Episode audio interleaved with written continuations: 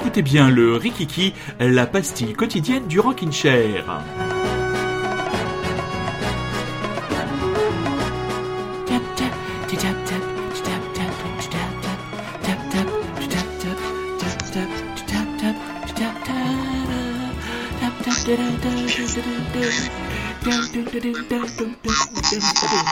Oh oui Il nous a sorti sa plus belle guimbarde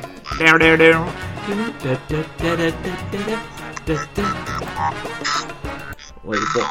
Ça y est, ça, y est Rémi, ça y est Rémi, on a identifié l'instrument de musique, c'est de la guimbarde, c'est une oh, guimbarde. putain, mais bravo, moi je, savais, savais même pas ce que c'était qu'une guimbarde. Ah oui, bah et toi, le grand joueur du, du RPG de... un caché en fait. Oh putain, est-ce qu'on va y débarrer l'émission l'autre L'autre il me traite de punk et la guimbarde, je t'imagine bien. Eh oui, mais t'aurais vu le, la, la guimbarde, tu aurais vu des vieux, plus vieux westerns. Euh, Rémi est un peu plus jeune que ah, moi. T'aurais vu ça il y a, Dans Red Red Redemption, il y en a pas un qui joue de la guimbarde à un moment donné. Je savais pas que ça s'appelait comme ça, tu vois. Eh ben ça s'appelle une guimbarde. Voilà. Très bien, t'auras appris quelque chose. Alors, très chers auditeurs et très chères auditrices, bien le bonjour et bienvenue dans le Rikiki, euh, pastille quotidienne, culturelle, curieuse et légèrement décalée du Rockin' Chair. Et nous avons décidé aujourd'hui de laisser euh, de côté le principe de coup de cœur séparé pour faire le bilan, le bilan d'une série, d'une très très grande série qui vient de s'être terminée. Et en plus, cette série, elle est française. Alors, Cocorico, nous allons essayer avec Rémi, avec dans la plus grande subjectivité, bien sûr, euh, de faire le bilan du Bureau des légendes qui s'est terminé euh, lundi soir sur Canal+, avec les deux derniers épisodes écrits et réalisés par un de mes maîtres cinématographiques, Jacques Audiard. Mais Rémi déjà, je te laisse replacer le cadre général de la série. Ah ben le Bureau de légende, c'est une euh, pour moi des, simplement des plus grandes séries françaises. En tout cas, je la mets moi dans les top 3 des séries françaises. C'est euh, c'est une série Canal+ qui est arrivée en France euh, en 2014 ou 2015, je sais plus par là. Donc par effectivement Eric Rochant que moi je ne connaissais pas avant mais qui avait quand même fait quelques films avant. Tout à fait. alors, il a fait alors justement le il y a un film qui est à voir d'Eric Rochant qui s'appelle Les Patriotes avec Yvan Attal où il où il suit le recrutement d'Ivan Attal par le Mossad. Donc ce n'est pas la première euh, incursion dans le monde de l'espionnage d'Éric Rochant. Voilà. Parce que voilà, comme tu viens de le dire, effectivement, le Bureau des légendes, pour ceux qui ne connaissent pas, je pense pas qu'il y en ait beaucoup, mais c'est une série effectivement qui nous qui nous plonge en plein dans les méandres de la la, la, si mystérieuse DGSE, donc la Direction générale de la sécurité extérieure. Tout à fait. Euh, voilà, donc c'est un petit peu, on va dire, une réponse française aux américaines euh, Homeland et 24 heures chrono, on va dire, avec la, la French Touch. Plus Homeland, oui. Euh, oui, oui. Beaucoup moins dans l'action, beaucoup plus dans l'introspection, dans, le, dans le réalisme même si euh, Homeland il y avait quand même sa dose aussi de, c'était, enfin, de réalisme euh, parfois. Les deux premières saisons à peu près. Après Homeland, oui, oui, voilà. moi, je me suis arrêté hein. assez rapidement. oui, euh, pareil aussi, pareil. Voilà. D'ailleurs, je vois qu'Eric Rochon avait écrit deux saisons de Mafiosa aussi. Tiens, tu vois, je, ne savais pas là. Je, j'avoue, j'ai Wikipédia sous les yeux. Hein. Eh ouais, ouais, très bien. donc voilà, une série donc moi, vas-y donc on va commencer. Allez, je commence, j'enchaîne. Vas-y, enchaîne. Dis ce que t'as à dire et puis je te suis derrière. Le bureau des. Alors déjà, pourquoi je tenais à en parler? Parce que je sais déjà que c'est une série qu'on apprécie tous les deux depuis des années, en tout cas depuis le début. Donc euh, là, il y a eu la fin hier, donc je me suis dit tiens, un Rikiki spécial sur une fin de série. En plus, on n'en a pas mhm. fait encore. on n'a pas fait. des sujets communs. On n'a pas fait de. Mhm. Voilà, on apprécie tous les deux, donc ça va être. On va pas se taper dessus. et, euh, et voilà. Et puis pourquoi pas Il y a pas mal de choses à dire, je pense. Oui. Euh, donc on va en première partie, avant un premier titre, on va, ben, on va parler voilà de pourquoi ça nous a autant plu, qu'est-ce qui nous plaît, qu'est-ce qui nous amène dedans, qu'est-ce qui nous amène à vouloir en parler. Puis en deuxième partie, on reparlera sur cette, euh, ben, la fin de, tout à fait, fin de série, je pense pas, mais fin en tout cas de cycle Eric Rochant pour le Bureau des légendes. Ouais. Euh, voilà, série qui fin qui va mener, je pense, à débat un peu partout. Oui, mais oui, c'est assez, assez, clivant. Oui, assez clivante effectivement. Euh, donc, ben, je vais pas monopoliser. Donc, tu vas commencer plutôt par expliquer pourquoi, euh, qu'est-ce que tu kiffes euh, chez euh, Malotru et compagnie. Ben, moi, je, je, je, je trouve que Eric, Roch Eric Rochon a eu la parfaite intelligence euh, d'adapter le, le, modèle de production et d'écriture qu'il a, qu'il a été observé aux États-Unis et il a adapté au contexte français. C'est-à-dire, je pense qu'il a pris le meilleur des deux systèmes, c'est-à-dire le, le côté multi-auteur pour arriver à une qualité de, scénario, une qualité de dialogue, une qualité d'écriture, de caractérisation des personnages qu'on a rarement vu et qu'on a peut-être jamais vu dans une série française. Donc euh, ça c'est vraiment il a fait il a fait un boulot incroyable. C'est euh, la première fois qu'il y a un vrai showrunner français, que le métier de showrunner, le showrunner en fait c'est celui qui supervise tout, c'est-à-dire à la fois la réalisation, euh, l'écriture des personnages, les, scénarios, les castings, les décors, il s'occupe de tout. Et donc lui il avait dit qu'au bout de cinq saisons il voulait passer la main. Donc déjà il y a cette première, cette première qui est une réussite absolument incroyable car comme tu l'as dit toi-même, c'est une série qui prend son temps. Euh, moi, très souvent, je dis aux gens, quand vous la regardez, la première saison est, peut- être pas la plus facile. Il faut s'accommoder au rythme, il faut s'accommoder aux personnages, mais après, les personnages sont tellement bien travaillés.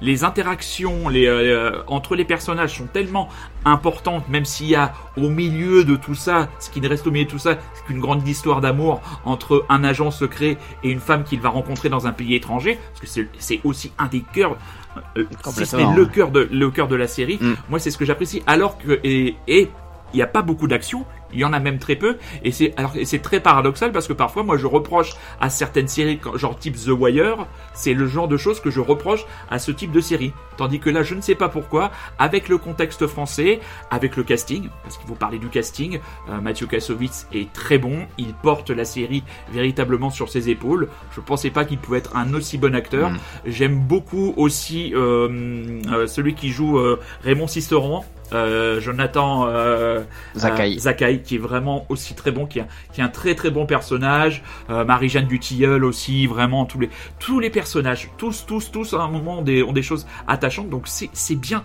c'est bien écrit, c'est bien scénarisé, c'est toujours ancré toujours ancré dans les dans les actualités, dans l'actualité géopolitique du moment. C'est-à-dire sur cette dernière saison, on était plus sur le terrorisme, le cyberterrorisme, sur comment un État est maintenant capable, avec l'outil informatique, de complètement déstabiliser un État. Vous avez tous entendu parler du fait que euh, les, les démocrates aux États-Unis ont un ont accusé les Russes d'avoir fait des mmh. attaques informatiques, une ingérence informatique pour euh, aider à l'élection de Donald Trump. Donc à chaque fois, ils ont parfaitement su euh, coller, coller au contexte. Il y a, a jamais de misérabilisme, il y a jamais de violence gratuite. Euh, c'est. va dire, va dire ça aux chiens. Ceux qui ont vu euh, comprendront. Mais euh, voilà, c'est pourquoi c'est pourquoi j'aime j'aime cette série et euh, et après, il y a aussi le courage pour un auteur de d'abandonner le bébé parce que on, regarde tous les deux beaucoup de séries et on sait, on a tous connu le syndrome du série de, de la saison de trop. Ça, il y a plein de, il y a plein de, moi, il y a plein de séries que j'adore, mais une, une, seule saison aurait suffi. Après, ça devient n'importe quoi. Et Eric Rochant déjà s'arrête et il confie les deux derniers épisodes de toute son histoire de cinq saisons, il en confie l'écriture et la réalisation à quelqu'un de totalement extérieur, même si il est un peu intervenu et qui gardait quand même un œil.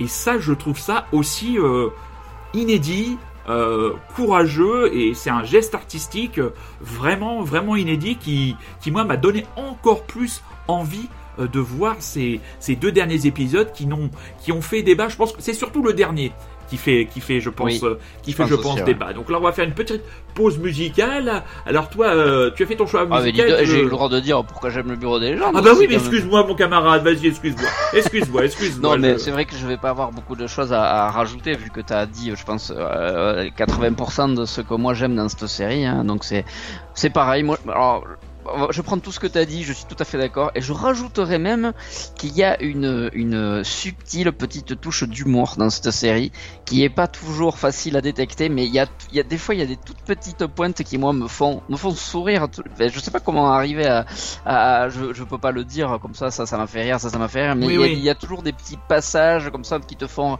qui te font légèrement sourire, et j'aime bien parce que ça te décontracte un peu parce qu'il faut dire qu'il y a quand même une une sacrée tension ah bah des fois euh, d'épisode en épisode. Bah oui. Il y a très très très très peu de, de, de, moments de on va dire de relâchement. On, voit, on voit pas trop en fait la, la vie privée vraiment de, de, ces personnages. Hein. On les voit tout le temps ou en mission ou dans le dans le bureau de légende là dans les fameux mais voilà du coup ils ont réussi à intégrer des, des toutes petites touches d'humour que moi je trouve très très bienvenues qui sont totalement absentes des derniers épisodes par contre. Oui, mais, bon, ça c'est autre chose. Euh, Mais voilà, donc c'est un truc que j'aime beaucoup. alors je vais quand même essayer d'amener un peu de, tout petit peu de bémol quand même, parce qu'il faut. oui, bémol, bémol. Moi, je suis pas toujours très très fan de Mathieu Kassovitz.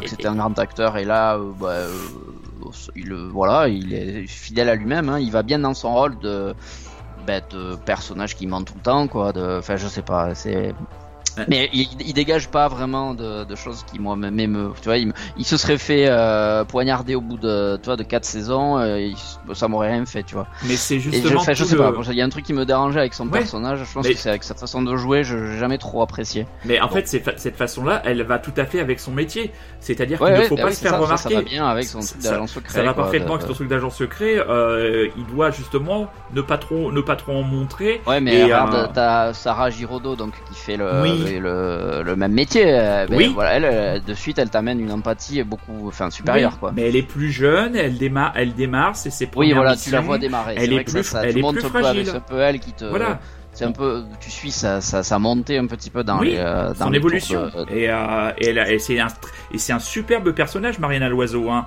et mais, mais euh, voilà il faut se souvenir aussi euh, comment elle est au tout début quand elle débute et les, les, les réactions qu'elle est capable d'avoir en fin de en fin de saison dans les discussions qu'elle a avec le nouveau Mil Sabor qui est le nouvel agent incarné par Louis Garrel qui est qui est qui est très bon elle a des discussions qu'on aurait été elle aurait été incapable de les avoir au début donc il y a aussi cette cette belle évolution là.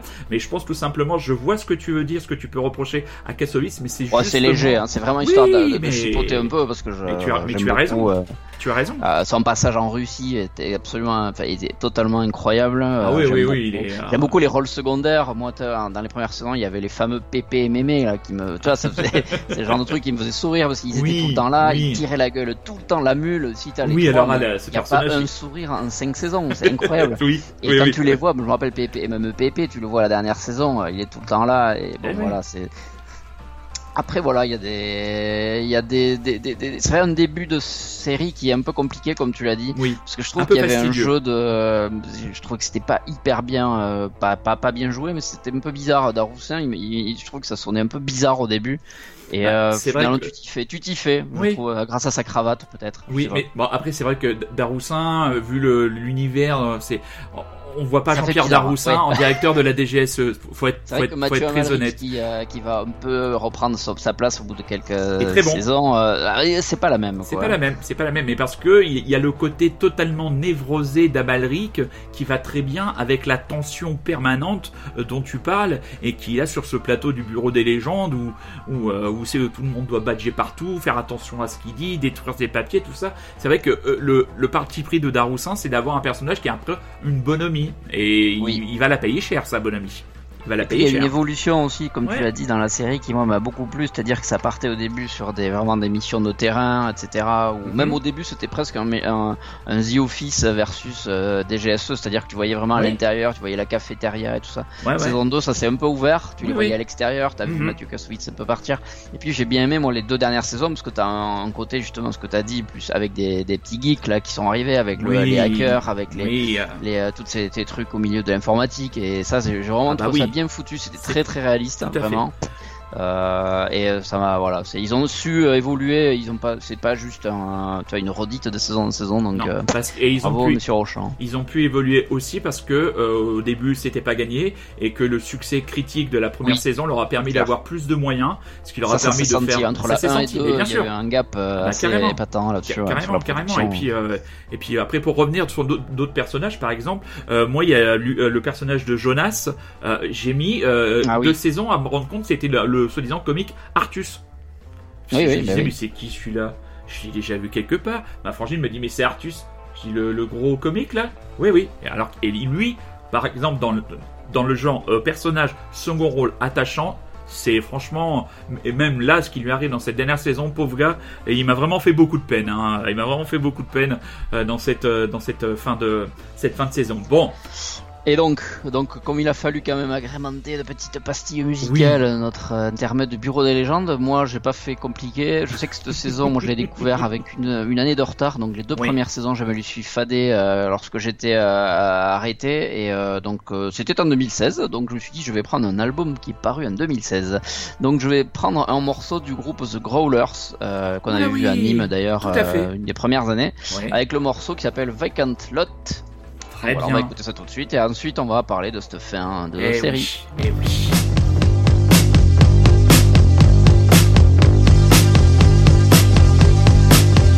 He's looking like a sailor who hasn't a ship.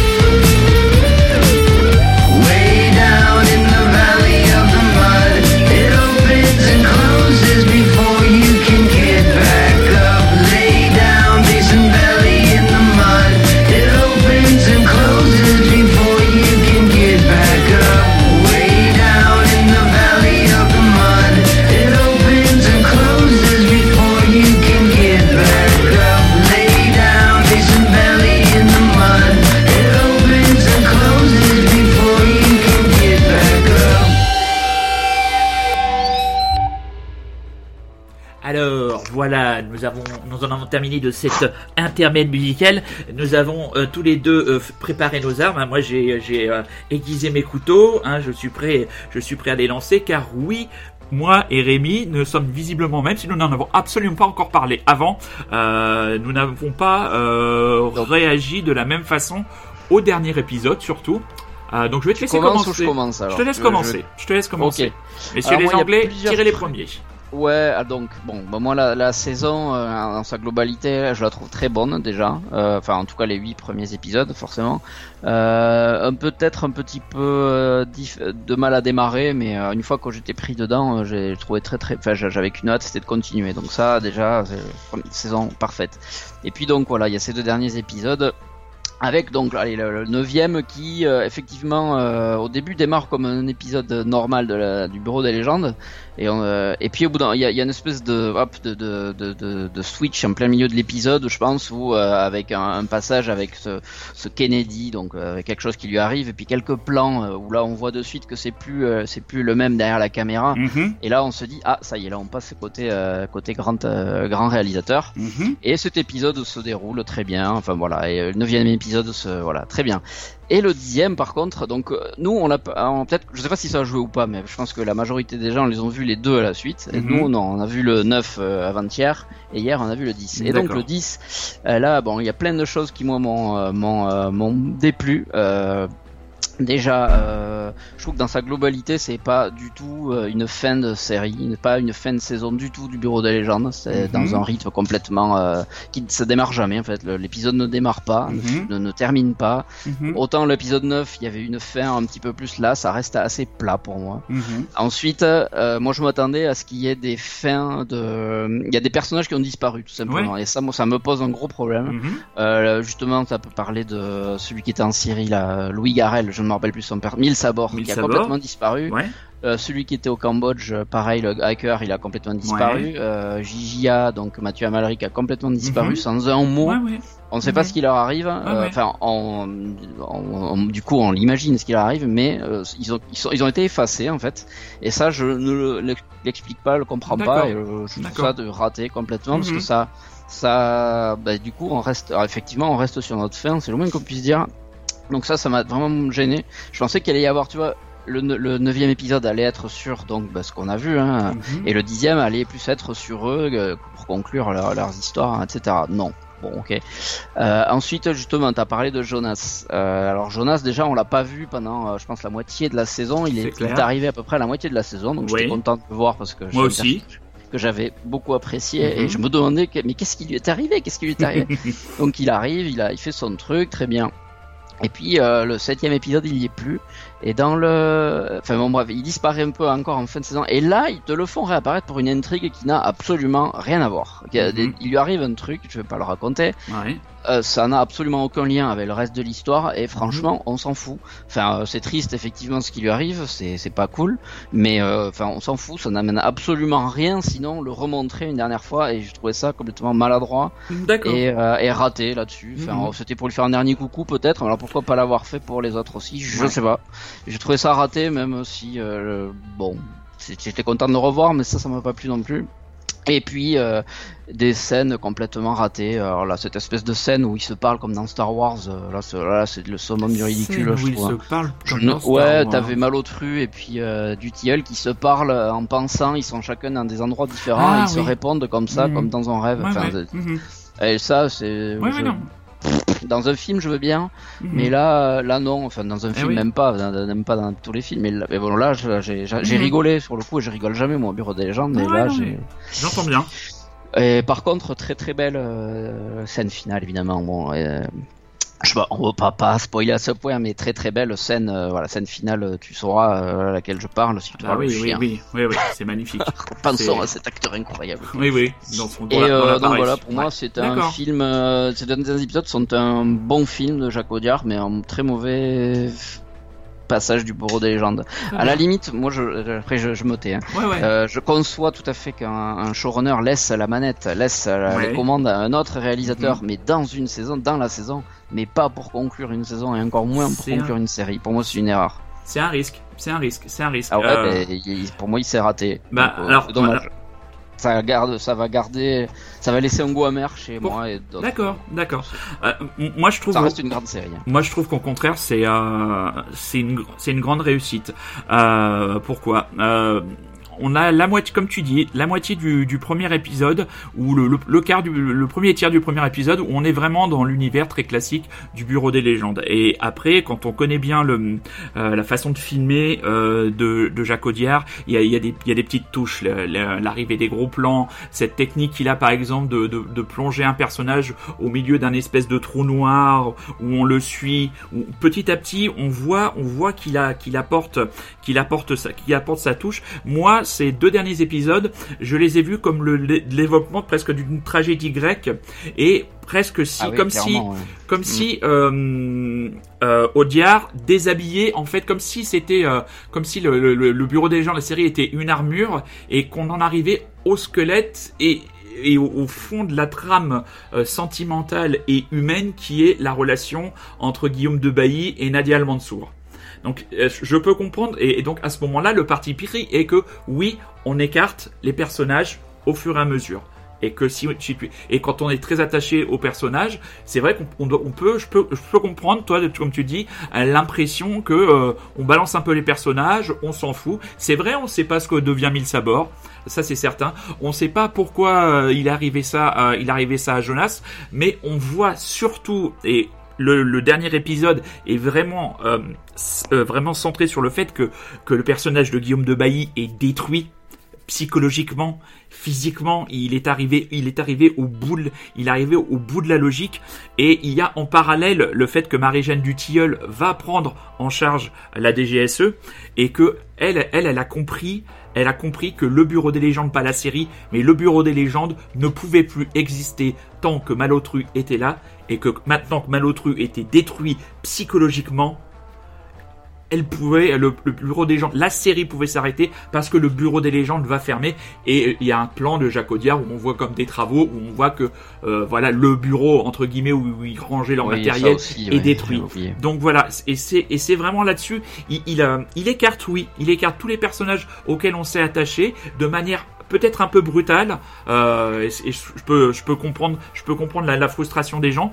Mais euh, moi le, le, le la la, la, la, question qui m'a taraudé pendant tout le dernier épisode, sans, sans trop spoiler, c'est euh, voilà, Kennedy disparaît. Voilà, ça, on peut, ça on peut le dire. Et puis euh, voilà, on va mettre spoiler. Attention, attention, spoiler.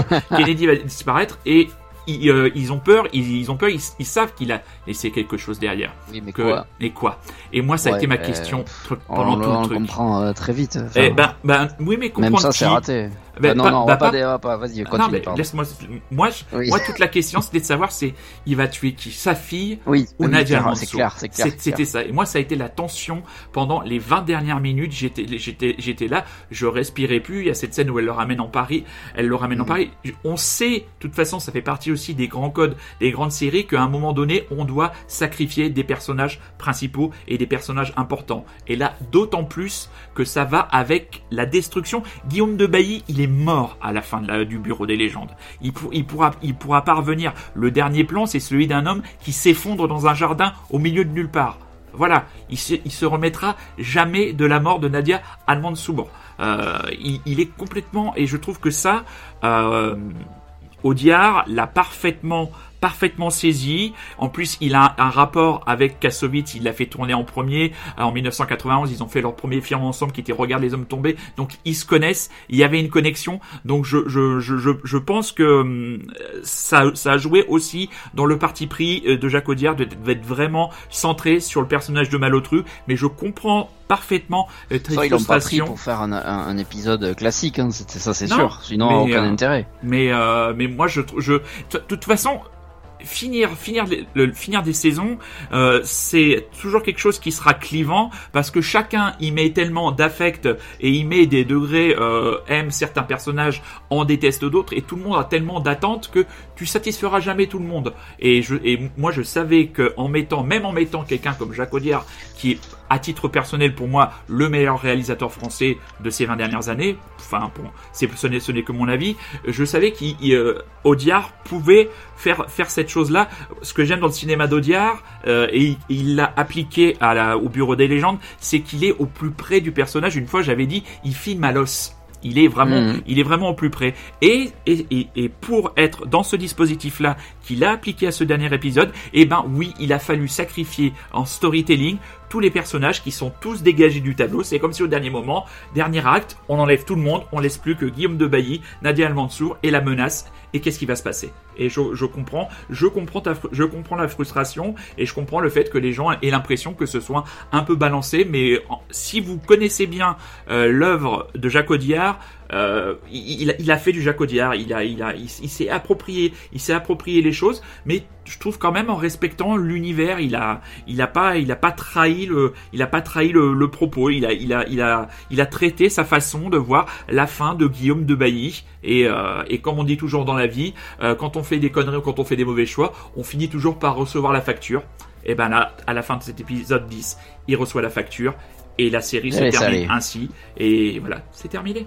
Et... Eh ben écoute, très bien. Voilà, je pense que les gens ont eu euh, nos deux sons voilà. de cloche. Et, mais je, je, mais je comprends parfaitement, euh, parfaitement les frustrations que tu aies pu, que tu aies pu, euh, que tu aies pu de ne pas avoir pu suivre l'ensemble des personnages, d'aller au bout et de les voir tous un peu disparaître, c'est sûr que ça peut, ça peut, ça peut, ça peut choquer, ça peut, ça peut émouvoir. Et quand on est très attaché à des personnages, on a envie de les garder avec nous. Mais après, voilà, après, euh, visiblement, Rochon lui parle d'un hein. reboot. Parce que, machin, j'étais pas hyper attaché à Louis Garrel, euh, mais euh, c'est juste la façon. Oui, mais Louis Garrel, là on l'a, on l'a introduit. C'est une introduction. Mm. C'est, on n'a pas énormément développé son personnage. C'est une introduction. C'est un personnage qui, Rochon a dit qu'il y aura pas une suite, mais qu'il y aurait un reboot. Voilà, il a, il dans l'interview qu'il a donné avec euh, Jacques Audiard, il dit ce sera, il y aura pas une suite. On travaille sur une suite, mais qui sera un reboot. Donc, on, va voir. C'est-à-dire, ça ne pourra plus s'appeler le Bureau des légendes. Il n'existe plus de facto à la fin. C'est terminé. Et c'est ça qui est bien aussi, c'est qu'il n'y a plus le Bureau des légendes. Il peut plus y avoir de suite. Il n'est plus là. Il n'existe plus. Maintenant, on verra, on verra comment, ce qu'ils feront des personnages, qui vont garder, et je pense que tu seras, on sera heureux de retrouver Jonas. Je pense qu'on retrouvera euh, Marie-Jeanne Dutilleul, on retrouvera, euh, on retrouvera euh, euh Michael Zakai, là, Sisteron, qui est un de mes personnages préférés aussi, Jonathan Zakai, Sisteron. Bon ben voilà, on les, on les retrouvera, mais, mais enfin, c'est une, c'est une série. Moi, je la mets, je la mets à égalité pour moi dans, dans les séries françaises avec Engrenage, Canal Plus avec Engrenage et cette série-là, ils ont mis, ils ont frappé très fort et c'est d'ailleurs les deux, parmi les deux seules séries françaises à se vendre très très bien à l'étranger et à avoir d'excellentes critiques à l'étranger. C'est assez rare les séries qui s'exportent et le Bureau des légendes pour le New York Times a été élu dans les, euh, dans les, dans les cinq meilleures séries des dix dernières années. Donc c'est c'est quand même une belle reconnaissance. Et Rochon a fait du super boulot. Et Rochon par exemple il faut voir Les Patriotes si tu l'as pas vu. C'est un excellent film sur l'espionnage. Et très drôle aussi son tout premier film qui s'appelait euh... ah bah voilà que ça m'échappe. Bah, je le retrouverai. Où on voit Hippolyte Girardot qui maintenant n'a plus de cheveux avait eu son premier rôle à l'époque. C'était un jeune premier. Un monde sans pitié. Voilà le premier film d'Éric Rochon que je te conseille aussi Un monde sans pitié. Mais moi je dis Merci Monsieur Rochant. Et pour en terminer, parce que moi je suis lancé là maintenant, on en est quand même à 29 minutes, j'ai choisi le titre des Pulp, des Anglais de Pulp, A Spy. Rémi, merci pour ce débat constructif. À demain. Et dès demain, on se retrouve pour un Rikiki à l'architecture plus classique. On se quitte avec Jarvis Cocker qui a autant la classe que les mecs du Bureau des légendes parce que le Bureau des légendes c'est quand même une série où les mecs ils sont quand même bien habillés et ça c'est classe.